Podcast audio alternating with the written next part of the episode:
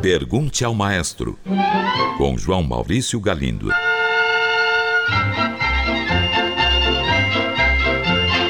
Olá, amigos. Um ouvinte pergunta: qual a diferença entre compor para o cinema e para a sala de concerto? Caro ouvinte, tecnicamente falando, compor uma música para cinema ou para ser executada em um concerto envolve os mesmos procedimentos. O compositor deverá usar melodias, ritmos e harmonias do mesmo modo em ambos os casos. A primeira grande diferença entre eles é a questão da sincronia. A música deve estar em sincronia com as imagens, e para isso existem técnicas de gravação muito específicas. E a segunda e grande diferença envolve a questão da estética musical. Quando um compositor escreve uma música para ser tocada em um concerto, ele está totalmente livre para criar em sua obra situações emocionais e os estados de espírito que quiser. A música vai durar o tempo que ele quiser e será dividida em quantas partes ele quiser. Já na música para cinema, o compositor não dispõe dessa liberdade. Ele deve se adequar ao que acontece na tela. A música deve servir ao filme, deve sublinhar as situações dramáticas, deve estar sincronizada com a trama e deverá durar no máximo o mesmo tempo que o filme dura. À primeira vista, isso pode parecer até uma situação constrangedora para o compositor, que fica com sua liberdade bastante tolhida. Na verdade, ocorre o contrário, pois esses limites todos impostos podem ser muito mais estimulantes, muito mais desafiadores que a liberdade total. Tanto que grandes compositores escreveram música para cinema, como o inglês William Walton, os russos Dmitri Shostakovich e Sergei Prokofiev e os brasileiros Camargo Guarnieri e Radamés Inhatali. Isto só para citar alguns.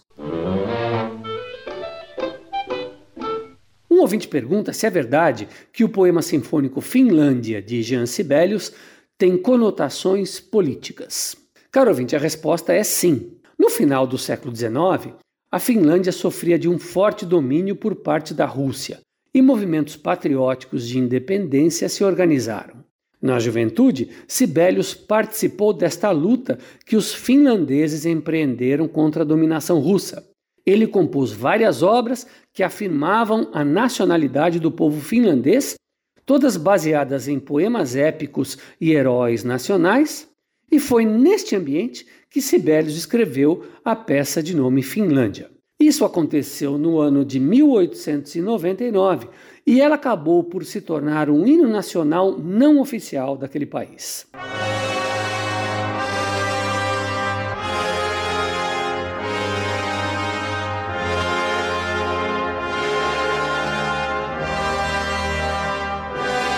A música começa amarga, escura, como que representando a dor de um povo sem liberdade, e termina em imensa euforia, como que simbolizando a sua libertação.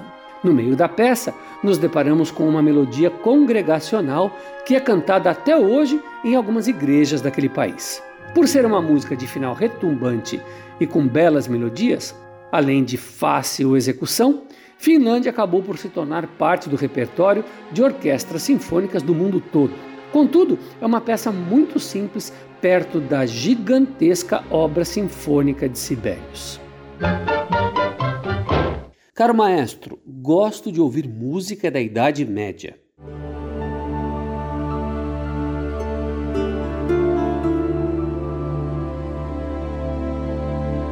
Tenho curiosidade de saber como eram escritas as partituras daquela época. Na Idade Média, os músicos já tinham um sistema de partituras semelhante ou igual ao atual? Caro ouvinte, este é um assunto fascinante e muito vasto. Dá brincando um ano de curso universitário e uma boa pós-graduação. O que eu posso fazer agora é dar uma ideia muito geral do assunto. Pois bem, a escrita musical evoluiu muito lentamente durante séculos até chegar àquela que usamos hoje. No começo da Idade Média, havia um sistema de sinais que apenas ajudava o cantor a se lembrar de uma música que ele já tinha aprendido previamente, aprendido por transmissão oral. Pois bem, esses sinais chamavam-se neumas. Por exemplo, Uma pequena linha ascendente representava notas que iam do grave para o agudo. Uma linha descendente, sons que iam do agudo para o grave. Um sinalzinho em forma de U era um trechinho melódico que descia para o grave e voltava para o agudo.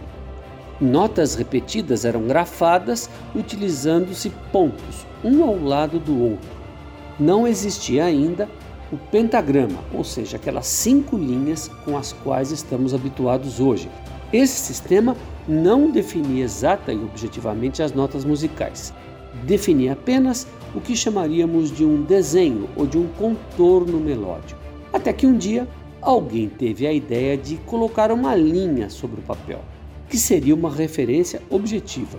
Então, o sinal escrito exatamente sobre a linha seria uma determinada nota. Tudo que estivesse escrito acima da linha seria mais agudo e o que estivesse escrito abaixo da linha seria mais grave. Daí, esse sistema foi evoluindo para duas linhas até chegar nas cinco linhas que conhecemos hoje. Esse processo como eu já disse, levou séculos para se firmar. Um ouvinte enviou esta mensagem. Maestro, o compositor inglês Edward Elgar tem uma música chamada Nimrod, que eu acho absolutamente maravilhosa.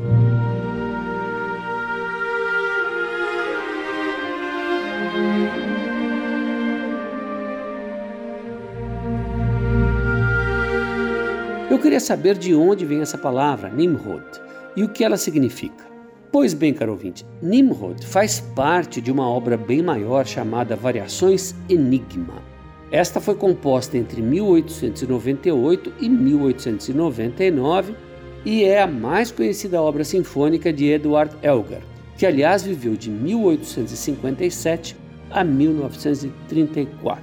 Pois bem, esta obra é formada por um tema e 14 variações. Na época da estreia, Elgar declarou que cada variação corresponderia a um amigo seu ou pessoa do seu círculo de relações, mas não especificou quem eram essas pessoas. Isso criou um turbilhão de comentários e referências sobre a obra, que contribuiu muito para o seu extraordinário sucesso. Conscientemente ou não, o que Elgar fez foi, na verdade, uma grande jogada de marketing. Até 1924, a obra já tinha sido gravada cerca de 60 vezes. Quanto a Nimrod, este é o nome que Elgar deu à nona variação. E esta palavra foi, na verdade, uma pista da sua charada musical. No livro do Gênesis, Nimrod aparece como um bisneto de Noé e é descrito como um grande caçador. Era uma referência ao seu amigo Augustus Jäger. Jäger, em alemão, quer dizer justamente caçador. Jäger foi um grande amigo de Elgar que o estimulou muito em seus piores momentos, quando este, muito deprimido, pensava em abandonar a composição musical. Um ouvinte pergunta quem foram os compositores mais ousados que ultrapassaram os limites estéticos definidos pelo senso comum, por produtores e empresários de música? Pois bem, eu acho essa pergunta muito interessante, porque muita gente faz uma ideia de que os compositores eruditos viviam num mundo à parte, criando música com plena liberdade, amados e prestigiados por um público fiel. Que nada, caros ouvintes. A coisa não era bem assim, não. Isso pode até ter acontecido com alguns compositores, mas a grande maioria tinha mesmo que se enquadrar no gosto da época, até por uma questão de sobrevivência. Um dos exemplos mais célebres, e aqui alguns ouvintes até se surpreenderão, foi o grande Gioacchino Rossini. Vejam só, quando lhe era encomendada uma nova ópera, ele precisava assinar um contrato no qual estavam especificados vários detalhes da composição. Por exemplo, a cantora A deveria ser agraciada com três áreas, enquanto a cantora B, de modo algum, poderia ter mais de duas. Já o tenor fazia questão de uma área X, Y ou Z, em que mostrasse tais e tais dotes vocais. Como se tudo não passasse de uma espécie de torneio ou competição atlética. Não é preciso dizer que a cantora A talvez fosse namorada do empresário ou que o tenor em questão fosse filho de um milionário que pagava o aluguel do teatro. Então, houve um momento em que Rossini tentou fugir desses estereótipos para criar uma obra mais próxima do que ele sonhava como artista. Instalou-se em Paris para compor a magnífica ópera Guilherme Tell.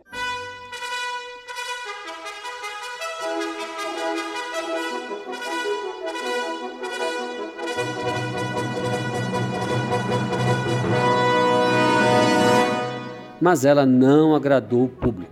Cansado disso tudo e já rico, aposentou-se. Rossini nunca mais escreveu uma ópera. Mas agora vamos aos tais compositores revolucionários, que foram muitos. Eu vou citar aqui um compositor muito pouco conhecido, que era um aristocrata riquíssimo e não tinha com que se preocupar. Seu nome era Gesualdo da Venosa. Ele viveu entre 1566 e 1613. Foi um inovador escandaloso. E nós temos também os mais conhecidos, pobres e determinados. Vou citar três: Beethoven, Debussy e Schoenberg.